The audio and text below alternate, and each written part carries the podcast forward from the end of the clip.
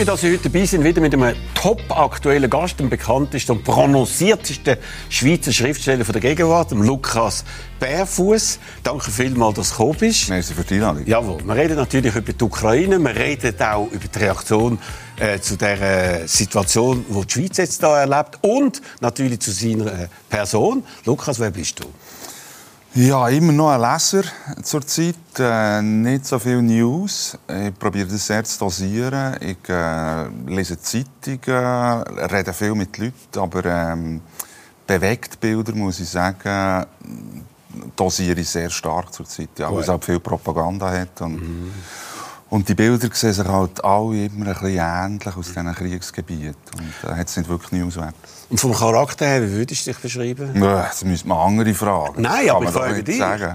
Du hast sicher als Schriftsteller auch mal zwei Sekunden daran gedacht. Ja, ähm, leidenschaftlich. Leidenschaftlich? Ja, glaube schon. Okay, wenn man deine Biografie anschaut, du bist jetzt 50 geworden gerade. Also ein wichtiger Moment, dann ist man endgültig erwachsen. Aber du bist ja in deiner Jugend mehrfach obdachlos gewesen. Wie muss man sich das vorstellen in der Schweiz? Ja gut, das hat bei mir familiäre Gründe gegeben. Ich äh, habe niemand mehr gehabt, der sich um mich hat gekümmert ab 15. Äh, alle sind verschwunden und ich einfach für mich selber müssen schauen. Und das ist mir manchmal gelungen und manchmal nicht so gut. Und äh, Wohnung hat halt äh, erstens das Geld gekostet und zweitens bin ich noch nicht 18 gewesen. Das heisst, ja gar keinen Vertrag können unterschreiben Und dann bin ich das umgekehrt, ja. Also, und was hast denn du für Schule gemacht? Ja, also äh, nichts eigentlich. Nichts? Nein, ich habe nach der Primarschule die Aufnahmeprüfung für das Lehrseminar gemacht und habe sogar bestanden. Ich war der erste seit Generationen, der das äh, können machen Aber das ist dann nicht mehr gegangen, weil ich auf der Straße war. Und mhm. nachher habe ich auf dem Bau gearbeitet und einfach die grössten Scheissjob machen. Aber, ist doch unglaublich. Also, du hast keine Matur gemacht, keine richtige Ausbildung. Und hast jetzt mehrere Gastprofessuren in Deutschland und in der Schweiz. Wie muss man sich das vorstellen? Ja, immer gelesen. Darum habe ich gesagt, ich bin ein Leser vor allem. Und, äh, bei mir Autodidakt? Völlig ein Autodidakt, ja, bei, bei allen Sachen. Mhm. Beim Gitarrespielen, das mache ich auch viel zur Zeit. Bin ich Autodidakt und in meiner Bildung habe ich einfach mir alles müssen selber erschaffen. Eben, du hast eine klassische Bildung dir erschaffen. Und an welchem Moment hast du gesagt, ich werde Schriftsteller und ich traue mir das zu? 26 bin ich, glaube ich, und hatte eigentlich einen guten Job gehabt, der erste, in einer Buchhandlung, äh, ohne Ausbildung und habe dann aber gefunden, ich brauche noch ein Abenteuer. Und Schreiben ist das, eines der wenigen in unserer Gesellschaft, habe ich das Gefühl, wo man wirklich jeden Tag ähm, eine neue Herausforderung erlebt. Und ich habe einfach alles auf eine Karte gesetzt und äh, habe keine Plan gehabt. Hast du eigentlich mal deinen IQ, deinen Intelligenzquotienten mal testen lassen? Weil eben, wenn man das hört, dann kann man das fast nicht glauben. Das ist eine unglaubliche Karriere, oder? Ich habe das nie gemacht, nein. nein. Nicht. Ich habe, glaube ich, habe mir das nicht getraut, ehrlich gesagt. okay. Also, Du hast in der Zwischenzeit unglaublich viele Bücher geschrieben und auch Theaterstücke, sehr erfolgreich. Unter anderem das Buch «100 Tage», für mich eines der absolut besten Bücher aus der Schweiz in den letzten 20 Jahren. Und dort geht es um den ganzen Genozid in Ruanda, wo die eine Bevölkerungshälfte Tutus, die andere, hat ausrotten es hat Hunderttausende von Toten gegeben. Und du hast ein Buch über das geschrieben, hast du recherchiert. Wie bist du auf das Thema gekommen? Das hat zu tun mit, einem, mit einer Projektwoche in der dritten Klasse. Meine Lehrerin, die ich wirklich verehrt habe, Frau Bove, hat uns eine Woche lang gezeigt, wie man in Ruanda lebt. Das haben wir Brot gebacken, Kalebassen geschnitzt und das ist mir irgendwie geblieben während der ganzen Kindheit. Und dann war 1994 der Völkermord in den Medien. Gewesen, und ich habe die beiden Bilder nicht zusammengebracht. Also das Bild, das mir meine Lehrerin hat vermittelt hat, nichts zu tun mit dem Bild aus den Medien. Mhm. Und das hat mich nicht mehr losgelassen, weil ich wollte herausfinden, welches von diesen beiden Bildern tatsächlich stimmt. Und habe dann äh, viel, viel gelesen, habe viele Reisen gemacht und habe aber nichts gefunden zu der äh, Schweizer Rolle. Da hat es kein Buch gegeben und äh, keine Berichte darüber, wirklich das grosse Schweigen. Und die Bücher, die man gerne lesen will und die es noch nicht gibt, muss man halt dann selber schreiben. Aber du hast dann sicher auch herausgefunden oder hast herausfinden, wie man kann die Hälfte der Bevölkerung gegen die andere Hälfte aufhetzen. Menschenmassen aufhetzen, die anderen umzubringen, zu entmenschlichen. Man hat die, glaube ich, Kakerlaken genannt. Und ja. Kakerlaken, die kann man natürlich verdrucken. Ja, das mit dem Begriff Injensi ist das, ähm, ist eigentlich sehr schon eine Selbstbeschreibung für, äh, für die Rebellen von der ähm, FPR. Und das ist dann übernommen worden, tatsächlich. Aber die Enthumanisierung ist eines der Merkmale ähm, bei der Vorbereitung von einem Völkermord. Mhm. Und wie das ist möglich war, ähm, ich glaube, jeder Mörder probiert sich zu rechtfertigen. Jeder Mörder hat das Gefühl, er mache letzten Endes etwas Wichtiges und Gutes. Und in Ruanda es Notwehr gewesen. Also die Propaganda vom Habyarimana-Regime hat einfach die ganze Zeit gesagt, jetzt kommen sie, ähm, die Rebellen, und ähm, die werden uns alle umbringen und wir müssen ihnen zuvorkommen. Also, jetzt haben wir eine ähnliche Situation. Der Putin hat auch gesagt, die Ukraine will uns angreifen, wir sind bedroht. Und jetzt haben wir einen weiteren Krieg, einen Krieg, der da angekommen ist, wo das Brudervolk, also das ist etwas Ähnliches wie dort ist das eigene Volk, aber das Brudervolk mit größter Brutalität angegriffen worden ist und angegriffen wird. Siehst du Parallelen zwischen diesen beiden Konflikten?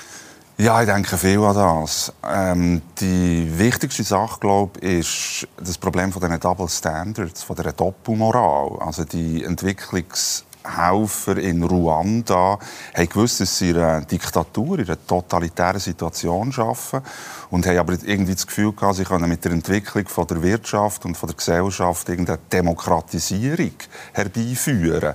Das heisst, äh, heute sagt man dem, glaube ich, Wandel durch Handel.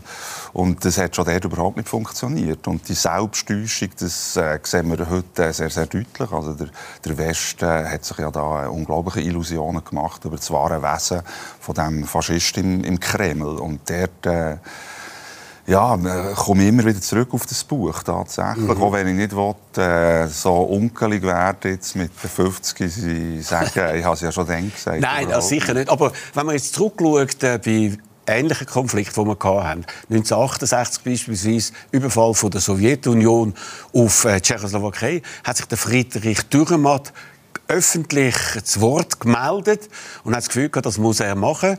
Äh, auch der andere große Schweizer Schriftsteller aus dieser Zeit, Max Frisch, hat sich immer wieder, äh, dann, wenn etwas passiert ist, gemeldet. Und jetzt bist du eigentlich, wenn ich das anschaue oder richtig anschaue, der einzige äh, Schweizer Schriftsteller, der sich da dazu geäußert hat. Im Essay, in einem Essay im Sonntagsblick. Zwei. Ja, jetzt ist glaube ich schon drei. Ja. Also ich probiere natürlich weiter an meinen Gedanken, an meiner Haltung zu arbeiten und das auch zu publizieren. Es ist äh, unter dem Eindruck von dem Bombenhagel nicht so einfach, tatsächlich etwas, ähm, etwas zu sagen, das irgendeine Verbindung hat mit dem, was man spürt und dem, was man denkt. Es ist so viel kaputt gemacht worden, auch was die Sprache betrifft. Es ist eine totale Entwertung von ganz vielen Positionen. Aber gleich, ich will da noch ein bisschen weitergehen. Warum hört man nicht von einem Adolf Musk, von einem Peter Bixel, von einem Thomas Hürlimann oder Sibylle Berg? Äh, Warum hört man das nicht? Ist die Rolle des Intellektuellen, des Schriftstellers einfach nicht mehr wichtig? Ja. Nehmen Sie sich selber nicht mehr wichtig? Oder fühlen Sie sich nicht verantwortlich? Ja, die Antwort auf solche Frage ist in der Regel, das müssen man die Leute fragen. Klar, oder? Ähm, aber du hast die Ich kann sagen, warum. Ja, klar. Ja. Und jetzt gibt bei dem, was ich geschrieben vor, äh, in der Zeit über meinen letzten Besuch in Odessa und in, in Kiew, da habe ich natürlich auch gerungen mit mir. Äh, weil man irgendwie schon nur eine Vergangenheitsform zu bemühen. In einer solchen Zeit, wo die Gegenwart über äh, so viele Leute hineinbricht, in Form von Bomben und Terror, ist nicht so einfach. Da will man keine nostalgische Geste, da will auch keine Reisebeschreibung. Und was ist denn genau die richtige sprachliche Handlung? Und wenn da jemand zögert, da drin, kann ich das irgendwie noch verstehen. Aber ich muss dir recht geben, dass ähm, das Echo aus der Zivilgesellschaft und von den Intellektuellen ist nicht so laut, wie ich mir das so gerne Eben, aber die sind doch bisher eigentlich eine moralische Instanz gewesen, auch vor dem Zweiten Weltkrieg. Alle die, die weggegangen sind aus Deutschland, die Exilliteratur etc. Und da ist einfach das ohrenbetäubendes Schweigen. Ja, es gibt schon. Also, ich habe ein paar sehr gute Sachen gelesen. Ich, jetzt nicht ich rede jetzt von den Schweizer. Ja, aber das müssen wir sich wirklich selber fragen. Ja, ja klar. Es, es wäre sich wirklich zu wünschen, dass sich alle beteiligen an dem. Es gibt so viele Fragen. Also, was Double Standards betrifft in der Schweiz, äh, ich glaube, wir kommen noch auf das zu reden. Und äh, die Rolle von, von der Schweizer Wirtschaft und von der Schweizer Politik wäre eigentlich etwas, wo wir alle müssen darüber nachdenken müssen. Jetzt nicht nur die Schriftsteller, sondern wirklich äh, alle. Aber ist es nicht so, dass wir am Anfang die grossen Demos gesehen haben? Ja. Das ist äh, ausgebrochen, man war schockiert. Gewesen. Und jetzt ist es fünf Wochen und äh, man hat sich ein bisschen daran gewöhnt. Es passiert nicht so viel. Das stimmt, ja. Und dass man ermüdet und Medien wollen ja dann immer wieder etwas Neues bringen. Und dass da könnte einfach dann Ermüdung kommen, auch das Engagement gegenüber den Flüchtlingen, dass das könnte dann äh, zurückgehen. Nein, das sieht man sicher. Also es ist schon ähm, unglaublich, wie die Normalisierung in dieser Gesellschaft, wie schnell das, das geht. Also auch medial natürlich. Man sucht immer irgendwie den, den neuen Kick und wenn der nicht mehr da ist, äh, wird es halt zu einer Meldung unter vielen. Was mich auch sehr beschäftigt, ist, das ist eine Sache, die wird mich bis an mein Lebensende beschäftigen.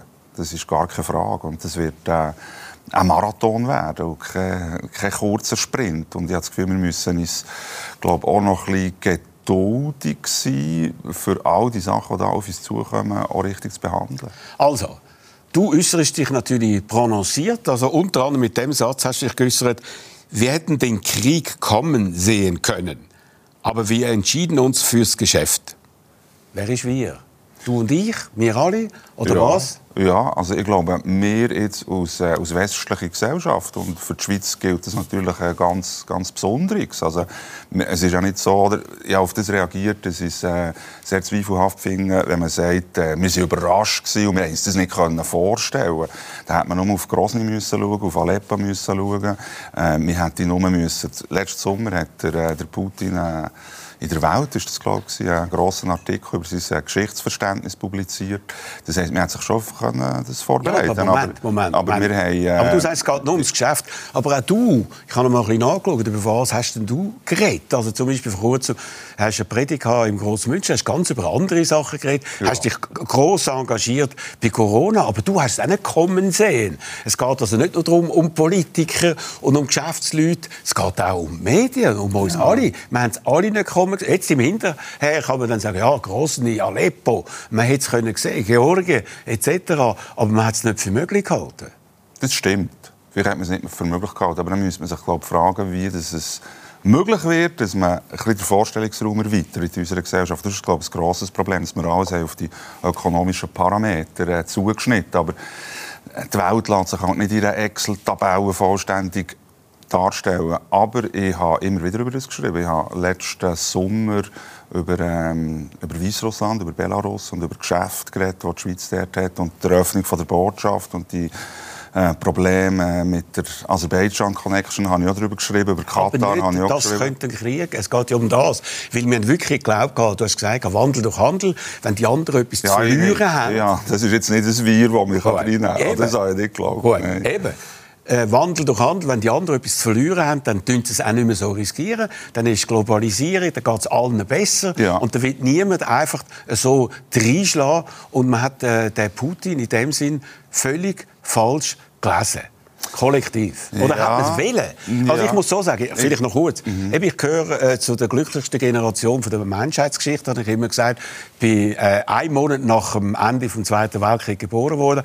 Nie Hunger, nie Vertreibung, nichts erlebt. Natürlich in anderen Regionen der Welt mhm. hat es Sachen gegeben. Aber wir in Europa, mit der EU einerseits, mit dem Ende vom, äh, von der Sowjetunion, mit dem Welthandel, mit Globalisierung, haben das Gefühl, wir haben das Problem gelöst. Und jetzt ist plötzlich einfach alles anders seit dem 24. Februar. Ja gut, also ich habe eigentlich immer über die Gewaltgeschichte vom Westen geschrieben, in so ziemlich jedem Buch und über Kolonialgeschichte und wir haben, wenn du von dem Frieden redest, das stimmt natürlich, aber unsere Wirtschaft war nie friedlich gewesen. und unsere Wirtschaftsordnung war immer invasiv und imperial. Und das ist das, was, was aufgebracht Ja, ich meine... Ähm, wenn man Fabriken aufbaut in anderen Ländern, wenn Nein, ich glaube, es ist viel, viel grundsätzlicher. Ich glaube, äh, unser Energiehunger von unserer westlichen Gesellschaft, das Problem vom Öl, Problem der Rohstoffe. Wenn wir uns hier Sommer schauen, dass wir sind aus Öl. Das Studio ist aus Öl, unsere Kleider sind aus Öl, unsere Medikamente sind aus Öl, unser Dünger ist aus Öl. Alles ist aus Öl. Und wir sind abhängig, oder man kann sagen, auch süchtig von diesem, von diesem Rohstoff. Und die Sucht hat äh, auch gesellschaftlich ähnliche Folgen, wie sie persönlich hat. Nämlich, dass man blind wird und dass man einen Dealer braucht und dass man auf das Mal nicht mehr fragen, ob es das eigentlich nicht nicht kaputt macht. Und so sieht es aus, weil die ökologische Katastrophe vor uns hat etwas zu tun mit der Situation in der, in der Ukraine. Also du schreibst ja eben, es ist vor allem eben eine Folge von der Geldgier und dass man mit den Faschisten das Wort kommt bei dir ganz klar vor, Faschisten. Und damit meinst du nicht nur den Putin, damit meinst du auch China und Saudi-Arabien etc., äh, die Handel machen. Und du hast Folgendes geschrieben, und dann ein bisschen vor. Das ist die Lebenslüge unserer westlichen Gesellschaft. Der törichte Glaube, die Wirtschaft werde die Faschisten befrieden. Die naive Hoffnung, wir würden sie in Griff haben. Die arrogante Überzeugung, alles berechnen zu können. Ein Faschist glaubt an Gewalt, er glaubt an Blut, an Boden, an die Opfermystik, an Mord und Totschlag. Nicht erst seit einer Woche, das war immer so. Demokraten machen mit Faschisten keine Geschäfte. Mit jedem Franken, den man ihnen gibt, zahlt man an die eigene Vernichtung. Mit jeder Fracht, die man ihnen abnimmt, beschleunigt man den eigenen Untergang. Meinst du das wirklich ernst? Voll, ja. Absolut. Aber was ist denn das für eine Welt, die du da beschreibst? Also wenn wir jetzt aufhören, Handel machen mit China, mhm. mit Russland, mhm. mit Katar, mhm. mit äh, Saudi-Arabien, mhm. und wenn das die anderen machen, mhm. was ist denn das für eine Welt? Einfach, wenn man sagt, wahrscheinlich eine ärmere für uns, wahrscheinlich eine weniger produktive, wahrscheinlich eine weniger wettbewerbsfähige, wahrscheinlich eine Welt, die äh, andere Größe hat als Wachstum zum Wäre das eine sicherere Welt? Ja, über das hätten wir uns Gedanken machen tatsächlich. Aber ich kann mich nicht erinnern, dass solche Themen irgendwann mal in einer sicherheitspolitischen Diskussion in der Schweiz wären geführt worden. Und das ist es ja gewesen. Wir haben die Sachen in, in Kategorien eingeteilt, die miteinander nicht sind verbunden wurden. Die, aber jetzt... die Außenhandelspolitik war Sicherheitspolitik gewesen, und Wirtschaftspolitik und Energiepolitik ist, ist Sicherheitspolitik. Oder? Mir ist immer wieder vorgeworfen worden, ja, die ganzen moralischen Standards, die du hast in dieser Welt, sind ja, sind ja nicht zu haben halten. Aber für mich ist es nie um die Moral gegangen, sondern wirklich um, um die Sicherheit. Weil, ähm, für ganz viele Leute auf dieser Welt ähm, ist der, ähm, der Wandel vor Zeit, den man jetzt sagt, oder der Epochenbruch schon ganz, ganz lang passiert. Und Aber was wird denn passieren, beispielsweise in Entwicklungsländern? Beispielsweise überhaupt an anderen Orten, wenn man die boykottieren alle? Wenn man nicht mehr an eine Olympiade geht, ein Olympisches Spiel nach Peking, nicht mehr an eine Fußball-WM nach Katar, ja. nicht mehr äh, auch nicht mehr reist in die Länder. Und eben, Label macht Faschisten, mit denen wollen wir nichts tun. Mhm. Die Teilung von der Welt. Glaubst du, das wäre eine bessere Welt? Oder müssen wir da nicht irgendwie einen anderen Weg finden? Ja, also ich glaube, das ist rhetorisch äh, jetzt ein bisschen unredlich. Weil, oder, du redest von einem Extrem. Ja, du hast es gesagt. Nein, nein, aber du redest jetzt von einem, ja, ja, nein, aber du redest jetzt von einem Extrem, dass man gar nicht mehr macht mit diesen Leuten. Aber Hast du ich Gefühl, Ja, natürlich. Aber ich habe das Gefühl, dass man schon noch eine Diskussion sollte darüber führen in welchen Beziehungen man mit diesen Leuten steht. Und es ist einfach so, dass wir wirklich mit allen Sauhungen von dieser Welt die besten Beziehungen haben. Ich erinnere daran, am 22. Februar hat es ähm, Swiss Secrets hat's gegeben. Das war die grosse Publikation, die wieder mal herausgekommen ist, dass äh, die Schweizer Banken einfach ein Geschäft gemacht mit denen, die man glaub, nicht sollte Geschäft machen Und das nicht mal äh, die Schweizer Medien haben darüber berichten, weil sie sich schon hätten strafbar gemacht weil es aus, äh, aus den Leaks ist von den Whistleblower. Und das war in einem völligen Ungleichgewicht. Gewesen. Und ich kann mich einfach nicht daran erinnern, dass eine friedenspolitische Initiative all diese Sachen mal in eine Perspektive gebracht Ich gebe dir recht, äh, unsere Weltordnung äh, ist nicht so, dass wir uns aus all diesen Sachen sofort hätten können rausziehen können. Aber das müssten wir. Wahrscheinlich jetzt. Natürlich müssen wir es jetzt, weil wir stehen vor der Situation, dass wir nicht nur müssen die Sicherheitspolitik auf der Energieebene lösen, sondern dass wir auch noch äh, eine Klimaerwärmung müssen bekämpfen Und dort äh, werden all die Fragen äh, wieder aufs Tapet kommen. Und ich finde es immer gut, wenn man eine ganzheitliche und kohärente Politik macht. Und das ist einfach nicht passiert. Okay, also, ohne dass du das jetzt wahrscheinlich im Detail kannst, äh, erklären wie das soll sein Aber schauen wir doch mal an, wie die Leute reagieren. Also ich kann schon, mehr Zeit nicht. Gut, okay. okay, gut, well done. Also, äh, die Linken, also wie die sich verhalten haben, also nicht nur der Gerhard Schröder, der immer noch der Fuzzi ist vom Putin, sondern auch andere sozialdemokratische Politiker sind in Diensten von Putin, zum Beispiel der Matteo Renzi, ehemaliger linke äh, Ministerpräsident von Italien, oder Christian Kern, ehemaliger Bundeskanzler von Österreich. Wie findest du das, wenn du das jetzt anschaust? Ja, furchtbar. Also ich meine, ja, die, die Linke für ihre Position eigentlich seit Jahrzehnten kritisiert. Und äh, ich glaube, das kennt keine Parteigrenze, sogar die Schweiz nicht. Also die, die dicksten Freunde jetzt äh, mit dem Faschist in, in Minsk, mit dem Lukaschenka, die sind äh, aus der linken Partei rausgekommen. Und äh, das ist äh, tatsächlich etwas, was sich äh, die Linke extrem ausfragen Und ich habe auch das Gefühl, dass es einen inneren Zusammenhang gibt jetzt zu den, zwischen den Schröderschen Reformen, die Kälte äh, von, von diesen Leuten, von diesen Menschen gegenüber der mehrere Teil unserer Bevölkerung und der chauvinistischen und äh, machistischen Außenpolitik. Gut, aber wenn wir jetzt schauen, also der Olaf Scholz ist wieder ein SPD-Kanzler. Ja, ist der Generalsekretär. Gut, aber eben er hat dann eine Zeitenwende hat er ausgerufen. 50 Jahre von äh, bundesrepublikanische äh, Außenpolitik sind geschreddert worden. 100 Milliarden Aufrüstung. Aber die Schweizer Genossen, letzte Woche war da der Cedric Wermur, die sind immer noch Business as usual. Die laufen immer noch mit Pazifistenfahnen um und machen ein Referendum gegen den F-35. Meinst du, da müsste die Schweiz irgendwie vielleicht eine Zeitenwende einlernen? Also ich werde mich eigentlich nicht gegen einen Pazifist wenden. Ich glaube, das Problem mit dem Pazifismus ist, er kommt immer zu spät. Oder? Es ist nie der Moment, wo man, ähm, wo man könnte wirklich ähm, eine Friedenspolitik äh, ohne Waffen etablieren könnte, weil es hat immer einen, der die bedroht. Äh, das andere Problem ist, dass ich glaube, dass äh, eine Verteidigung der Demokratie und eine starke Demokratie absolut wesentlich ist. Eben. Aber das kann man nicht nur machen mit Waffen, sondern das ja, aber... Aber das haben aber, die jetzt noch aber, nicht gecheckt. Die Deutschen haben es gecheckt? Ja, ich weiß es nicht. Also wenn es auf das rausläuft, dass man aufrüstet und gleichzeitig äh, eine Wirtschaftspolitik weiterführt, einfach jetzt mit der Pistole in der Hand, ist das, glaube ich, keine gute Idee. Wenn es dazu führt, dass man, ähm, dass man die eigene Politik im, im Gesamten überdenkt, das heisst, äh, wie dass man die Energieversorgung sicherstellt, zum Beispiel, ohne dass man äh, muss auf Katar reisen muss, wie jetzt ja. äh, der, der Bundeswirtschaftsminister oder wie der amerikanische Präsident, äh, der jetzt auf Venezuela geht, äh, zum Maduro geht, einkaufen.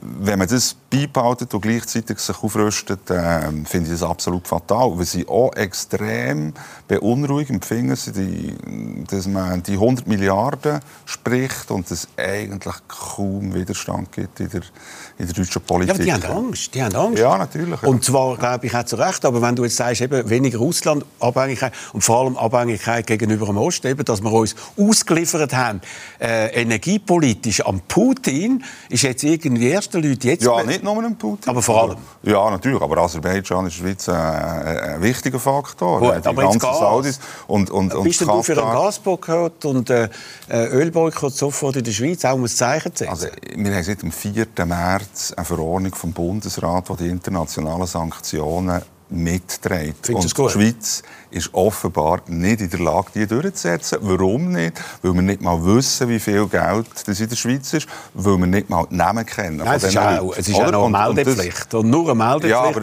und sind, glaube 5 oder 6 genau, Milliarden genau, hat man jetzt bisher können arretieren Das ist typisch von 200 Milliarden. Am aber jetzt gleich. Ist niemand, ist niemand schuld. Gut, aber gut, das ist irgendetwas, was man dann auch nicht spürt in der Bevölkerung. Ein Gasboykott oder Ölboykott würde man äh, äh, spüren. Die Deutschen sagen, man könnte es nicht machen. Sollte die Schweiz das Zeichen setzen? Ja, selbstverständlich. Ja. Aber das wird nicht gemacht. Aber eben, nochmal rasch bei der Linken. Die Abhängigkeit, die wir ja haben, unter anderem ist auch durch das grösser geworden, dass wir kein Abkommen haben mit der EU, auch kein Stromabkommen. Wer ist verantwortlich in erster Linie? Gewerkschaften. Wie ja. gesagt, der Lohnschutz ja. über alles nicht genau. verhandelbar. Genau. Und die haben uns in die ganze Bredouille reingebracht. Ja, nicht allein. Aber, nicht allein. Nicht allein. Aber ohne die wäre es wahrscheinlich nicht kennen wir jetzt äh, auch schon seit bald 30 Jahren. Weil ja. der EWR ist auch gescheitert an, an äh, Inkohärenz von der Grünen und von der Linken, klar. Ja. Und das ist so geblieben. Also die, äh, die die gewerkschaftlichen, konservativen bis äh, reaktionären ja. Kräfte haben ja auch dort ähm, eine progressive Politik verhindert, wo uns natürlich jetzt auch wieder mal schadet. Oder? Weil, was ich auch sehe, ist, haben wir eigentlich noch eine Politik in diesem Land? Ich habe manchmal das Gefühl, wir sind eine Provinz vom internationalen Finanzkapitalismus und äh, das Geld regiert. Ja gut, wir müssen natürlich uns auch äh, entsprechend verhalten, sonst gibt es wieder Boykott. Aber reden wir auch noch über die Rechte, über die SVP, den Herrn Glarner und den Herrn Köppel. Putin-Versteher, Putin-Verehrer. Wie begründest du das? Wie, wieso machen die das? Ja, das ist ja auch nicht so schwierig und ist auch nicht so neu, weil ja, die, die Vorliebe für ähm, autoritäre Figuren und für ähm, Leute, die Demokratie nicht so ernst nehmen, ist jetzt in dieser, in dieser Partei, glaube ich, notorisch. Also Aber die sagen ja, wir sind äh, Bewahrer von der Demokratie, von der Unabhängigkeit. Äh, das ist das Größte. Wir sind die einzigen Patrioten. Und jetzt gibt es ein kleines Land, das angegriffen wird von einem ganz grossen Land, um Demokratie zu verteidigen. Und sie sind auf der Seite vom Gesslerland, nicht auf der Seite vom Tell. Müsste man sich auch selber fragen, wie sie das vor sich rechtfertigen können. Es ist ähm, absolut inakzeptabel. Ich glaube, dort gibt es einfach auch die die Schwäche für die toxische Männlichkeit, die da zum Tragen Absolut, kommt. das hat man auch gehört, das haben sie auch geschrieben. Absolut. Putin ist männlich mit nacktem Oberkörper und so, ja, bewundernswürdig, also unglaublich. Ja. Aber hast du das Gefühl, das wird denen nachhaltig schaden in der Schweizer Politik? Ich fürchte nicht, nein. nicht. Wieso nicht? Ja, weil ich glaube, es gibt äh, immer ein, oder, äh, die Idioten sind sehr gerecht über äh, die Welt verteilt und es gibt immer äh, wahrscheinlich ein genug grosses Wählerreservoir, äh, für das äh, äh, aber die Solidarität ist so klar auf der Seite der Ukraine. Und jetzt kommen die und finden... so? Ja, also, ich glaube, also laut Umfragen sind 85 Prozent der Meinung, ja. die Sanktionen sollen sein oder sogar noch verschärft werden. Ja. Also und ich hoffe und äh, auch, was soll ich sagen, die Solidarität gegenüber den Flüchtlingen mhm. und die Aufnahmebereitschaft ist ja, riesengroß. Ja. Und jetzt kommt die Volkspartei oder Exponenten ja. also von denen, die sagen, der Putin ist eigentlich unser Geil. Ich sehe auch, dass sie sich dort ins Abseits stellen. Ich weiß einfach nicht genau nach den Erfahrungen der letzten Jahrzehnte, was ihnen wirklich schadet. Weil es ist jetzt nicht die erste abseitige Position, Nein. die sie einnehmen. Und äh, sie haben sich gleich immer äh, zwischen 25 und 30 Prozent können halten. Genau, und sie haben sich auch in der Corona-Politik sehr widersprüchlich verhalten. Dort hast du dich ja profiliert, unter anderem das Bundesrat massiv kritisiert, er täge unsere alten Opfer. Ist das nicht ein bisschen her? Gewesen? Das habe ich glaube ich jetzt nicht gesagt. Eugenik. Das, habe ich, das ist total interessant, weil das habe ich in einer, in einer Vorlesung an der, äh, an der, äh, an der Uni Bern ja. das tatsächlich gesagt. Und ich weiß noch gar nicht, wie das ist geleakt worden. Das, ja, in der heutigen Welt wird alles geleakt. Genau, aber es gibt in der Schweiz eine lange Tradition von der Eugenik, sehr eine traurige. Und ich habe mich extrem an dem gestört, dass da plötzlich unproduktive Kräfte ausgerechnet ab 65 auf einmal automatisch zu vulnerablen Gruppen irgendwie gestempelt werden. Und das gibt es ja nicht. Es gibt keine mhm. vulnerable Gruppen. Das ist eine Erfindung. Und äh, es wäre die Aufgabe gewesen, ähm, möglichst alle Teile der Gesellschaft, egal wie alt sie sind, egal wie gesund sie sind, äh, mitzunehmen. Und das haben sie nicht optimal gemacht? Nein, überhaupt nicht. Mhm. Also du hast ja 2015 ein Essay geschrieben in der Frankfurter Allgemeine. Die Schweiz ist des Wahnsinns. Unglaublich äh, heftig gegen die Schweiz. Hast als Nestbeschmutzer geholt in gewissen Kreisen etc. Willst du das wieder schreiben? Die Schweiz ist des Wahnsinns, wenn du jetzt umschaust? Also ich wiederhole mich extrem ungern, darum ja. probiere ich etwas anderes zu schreiben, ja. natürlich. Aber, ähm, aber es ist nach wie vor ähm, etwas, das mich begleitet tatsächlich, der Artikel. Der hat Folgen gehabt. Äh, positive wie negative. Äh, es wird mir immer noch an vielen Stellen nachgetragen. Es wird mir aber auch immer noch äh, an vielen Stellen angerechnet tatsächlich. Ich glaube, es ist einfach wichtig, dass man dass man das Recht, das man hat in einer, in einer freien Gesellschaft, dass man das auch braucht und dass ja, man das nicht irgendetwas aus äh, Abstraktes äh, nimmt, wo, ja, wo einfach noch so gäbig ist. Aber gleich, eben, das ist ja toll, dass du dich klar äußerst, dass du dich an der Kritik stellst. Wie gehst denn du um mit dieser Kritik? Weil du hast ja mal geschrieben, ein Mensch wird eigentlich nur dann gelobt, richtig, wenn es nicht mehr gehört, in der ja, Totenrede. Genau. Bis dahin musst du damit klarkommen, dass du Widerstände und Zweifel verursachst. Ja, genau. Und die produzierst das du... Genau. Ja, oder und das produzierst du Beharre nicht auf der Welle, die sich an deinem Fuße bricht, solange sich neue an ihm brechen. Also, solange er im Wasser steht, werden sich neue an ihm brechen. Das ist einfach so. Also ich glaube, jetzt äh, der Widerstand und dass einem jemand nicht so gut findet, mhm. das äh, gehört doch irgendwie auch, auch, zum Leben. Aber an, das orient, an dem orientiere ich mich eigentlich nicht. Gut, also, aber du mit deinen Kritikern nimmst du die zur Kenntnis oder findest du es blöd? Nein, ich finde es etwas ganz Wichtiges, mhm. dass man sich auch äußert über, äh, über die verschiedenen Meinungen hinweg. Ich nehme das eigentlich niemandem krumm, solange es gut argumentiert ist. Und das ist eigentlich, der, eigentlich häufig das Mühsame, dass es eigentlich nicht um das geht, was ich sage, sondern äh, um mich, um meine Person. Und das ist dann auch ein bisschen blöd. Also, das Massaker, der Genozid in Ruanda ist nach 100 Tagen zu Ende gegangen. Wir sind jetzt nach 40 Tagen in diesem Krieg und ich frage mich mal zuerst einmal dich, wie ist das gegangen und könnte etwas Ähnliches da jetzt auch passieren? Ja, das stimmt nicht wirklich. Also die, äh, das Kapitel war schon vorbei gewesen, aber äh, es hat im Osten vom Kongo äh, weitere Massaker gegeben. Zweieinhalb Millionen Leute innerhalb von zehn Jahren, sind umgekommen. Mhm. Und man sieht, dass das ähm, nicht isoliert kann betrachtet werden kann. Dass es eine totale Destabilisierung von der ganzen Region hat, äh, aber hast, also, wenn du jetzt aber die Ukraine-Situation anschaust, wie siehst du, wie das könnte zu Ende gehen? Mindestens der grosse Konflikt. Vielleicht gibt es dann ein bisschen kleinere... Äh, Ach, ja, keine Ahnung. Keine Ahnung. Nein, nein, alle. Nein, nein, ich habe gedacht, ich habe dich eingeladen, damit du uns Antwort Nein, leider nicht. Aber ich glaube, das, was, was sicher wird äh, ausschlaggebend sein, ist... Ähm, das Heldentum der Ukrainerinnen und der Ukrainer und der Druck von der internationalen Gesellschaft und der entscheidende Faktor wird sein äh, die russische Zivilgesellschaft, weil die sind wirklich äh, jetzt äh, auf einer Höllenfahrt hier, das Land hier. Also das wird sie über Generationen beschäftigen und man kann nur hoffen, dass dort irgendwann mal das Licht aufgeht. Da hoffen wir doch wirklich. Danke vielmals. Danke vielmals dir, Lukas. Ganz spannend. Danke vielmals für die Aufmerksamkeit. Die Sendung gibt es wieder heute in einer Woche und äh, bleiben Sie in der Zwischenzeit gesund und so weit wie möglich auch noch ein bisschen fröhlich.